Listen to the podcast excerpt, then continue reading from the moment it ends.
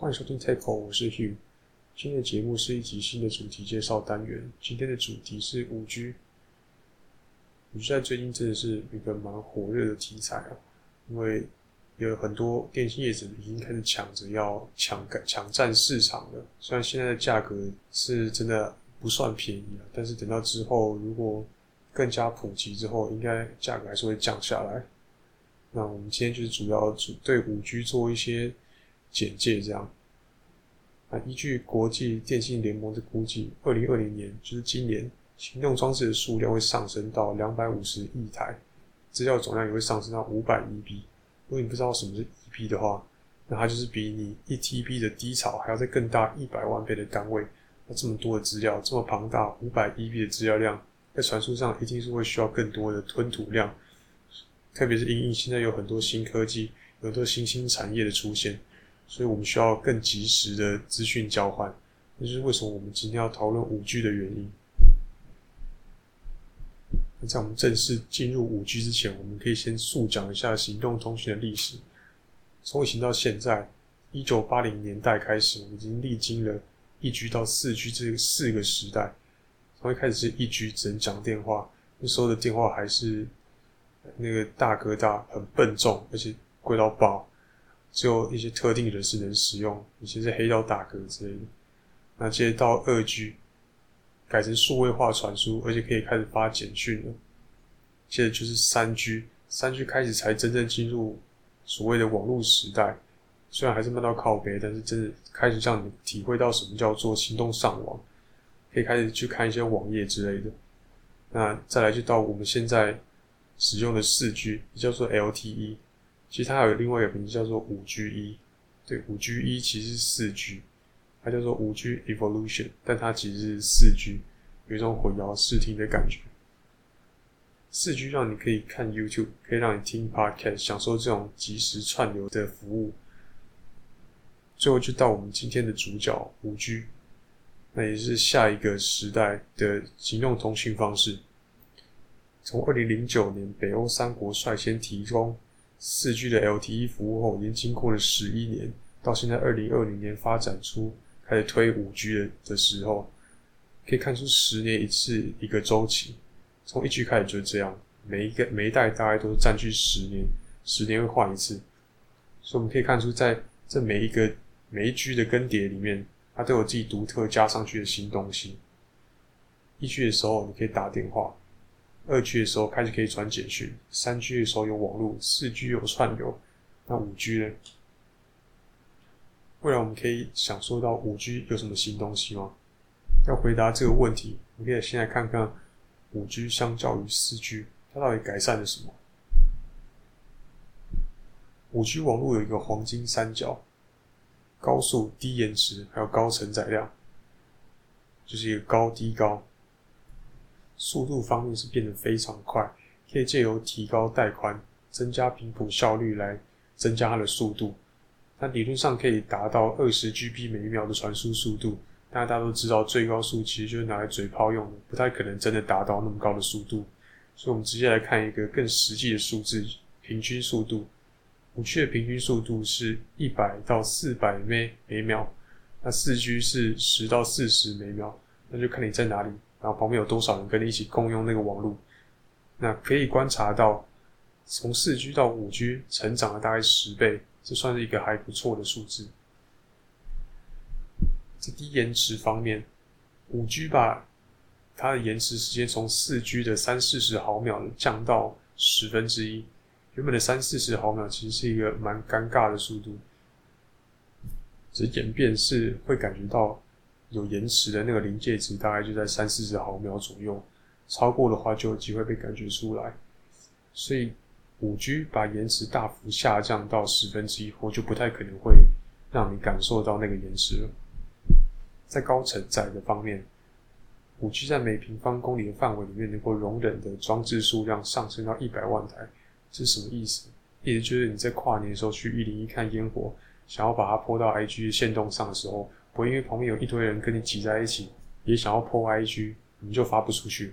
电信业者也不需要因此出动一堆讯号车在旁边待命。那么回到刚刚的那个问题，未来几年我们可以享受到五 G 的新东西是什么？我必须说，现在真的没有人能够给你一个准确的答案，包括我也不能。如果知道接下来什么产业一定是要起飞的话，就直接贷款波音就直接削爆。可惜我不知道。那虽然没有人能够真的精确的预估，那它还是有一个方向。有很多东西在过去几年就已经在媒体上或者是投资人里面炒到要翻掉。我认为有两个字很能够代表大家预估五 G 会给我们带来的转变，就是同步。装置之间的同步，因为你有更快的资料传输速度，很短的延迟，而且还能够一次连接那么多装置，所以所有装置间就像是彼此的延伸，能够完成同步，这是目前为止都非常难做到的。如果把它放到实物上，同步是什么意思？我们接下来就说一下五 G 在实际上能够在哪些领域可能能够提供什么帮助。比起说只说几句五 G 有多快多好，那有些实际上的例子应该是能够比较好理解。当然，它的应用范围实在太广太多了，今天就只挑一些讨论度很高的一些的那些东西，啊，比较没有那么那么大热度的，或者是压根就目前还没有出现的概念，就当然就不会在今天讨论范围里面。我们一开始就先从自驾车开始讲起，自动驾驶的技术已经发展蛮多年的。目前为止，加州车辆管理局 （DMV） 总共发出了三张全自动测试牌照。拿到全自动测试牌照的意思，就是车上不需要跟着安全人员，能够做到百分之百完全空车的行驶。拿到牌照的公司有新创公司 Neural、Google 的子公司 Waymo，还有前几天才刚拿到许可的中国公司 AutoX。我们刚刚讲的是不需要安全人安全人员是陪车的。那还有另外一种是需要安全人员随车一起的，那种含金量没有那么高那种牌照，这种也发出去六十二张。五 G 跟自驾车的这个渊源，在于它能够帮助我们打造出智能运输系统，也叫做 ITS 系统。什么是智能运输系统？智能运输系统就是在这个系统之下，无论是车辆和车辆之间，还是车辆和周遭环境，都能够在资讯上能够获得同步。我们就可以借由这个同步的资讯，大家都同一个大脑，就可以避免避免塞车、避免车祸。那这时候，五 G 的这个低延迟特性就显得非常非常的重要。因为你平常滑滑手机，可能感觉不太到有什么延迟，但如果你车子在高速行驶的时候，四 G 和五 G 那十倍的延迟差距，可能就是一个悲剧的差距。那接着我们讲到云端运算和物联网。其实云端运算还有一个兄弟叫做边缘运算，那这个我们之后有机会的话再介绍。这边会把云端运算和物联网放在一起讲，是因为他们两个还蛮能够合作的。还有一个词叫做 cloud-based IoT，就是基于云端运算之上的物联网。那他们基本的协作方式就是让云端的伺服器来代替物联网里面那么多的装置来做计算的工作，然后再把机指令传回来。这种方法很依靠网络速度来做讯息之间的同步。你可以想象一下，你在一间未来工厂，或是我们叫智慧工厂，大多数的工作都要交给机器人去做，机器人去运转。那机器人 A 组装完东西之后，交给机器人 B，机器人 B 把它搬到下一个地方去。然后接下来，机器人 C 再把它加工一下，机器人 D 又要把它搬到仓库去放。整个过程里面，如果资讯上没有获得一个统一的话，就没有办法。良好的运转，那刚好五 G 就提供了一个非常快速的资讯交换通道，还能够同时连接高达百万台的装置。那这种运作模式就让它提供了几分可行性。最后讲到 AR、VR、MR 这些虚拟现实科技，这些科技术到现在为止，除了 Pokemon Go 会让你交软体女友之类游戏应用之外，还没有真的打造出什么非常非常主流的使用方法。连接受度可能说是最高的情色应用都不能说是成功收场。五 G 其实也真不一定能够马上带起在这个方面有什么风潮，只是它能够带来的可能性是值得肯定的。六月底的时候，Google 收购了一间叫做 North 的加拿大公司。North 是一个专门在搞智慧眼镜的，啊，他搞出来那个眼镜叫 Focus。他做的眼镜不是 Google Glass 那种矬爆的设计，而真的看起来是一副眼镜的眼镜。他给你一个戒指当做操纵杆，你就可以操纵你的那个眼镜里面的界面等等的东西，这样你在操纵的时候才看起来不会那么智障。AR 眼镜本身并不是什么新鲜的东西，不过搭上五 G 的效能，它有可能够创造出很多新的应用，把眼镜融入物联网的一部分，能够让它享受四面八方同步过来的资讯。这些资讯，相信未来一定会有一些公司能够发掘出很多的应用方法。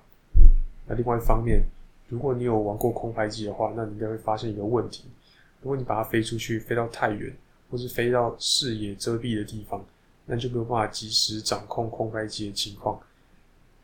这时候，如果结合上五 G，你戴上 VR 眼镜的话，那你就可以连接到空拍机上面的摄影机。你就可以在极短的延迟时间里面，及时掌握空拍机的最新位置，不会直接把几万块撞爆。他讲了那么多优点，五 G 其实也是有些缺点的。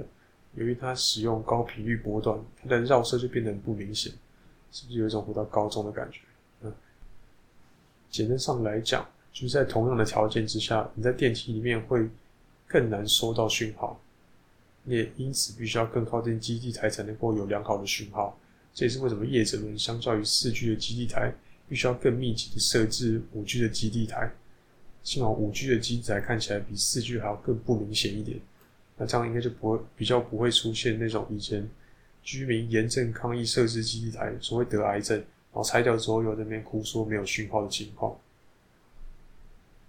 在结束今天的话题之前，还要提醒大家。最近电信业者都试出他们的五 G 方案。如果你想要办那些方案的话，你先看一下你手上拿那只手机是不是支援五 G 的手机再说。如果不是的话，其实你办理也没有办法使用。还有一点是，五 G 网络的设置是目前为止还没有到真的非常普遍存在。虽然大多数人口密集的地方应该都有覆盖到了，但是还是有一些地方人比较少的地方，像是华东地区，还是五 G 的蛮荒地带。所以在身份之前，也要确认一下自己所在的地方是否有网络覆盖。那我们今天就先聊到这里，下次再见。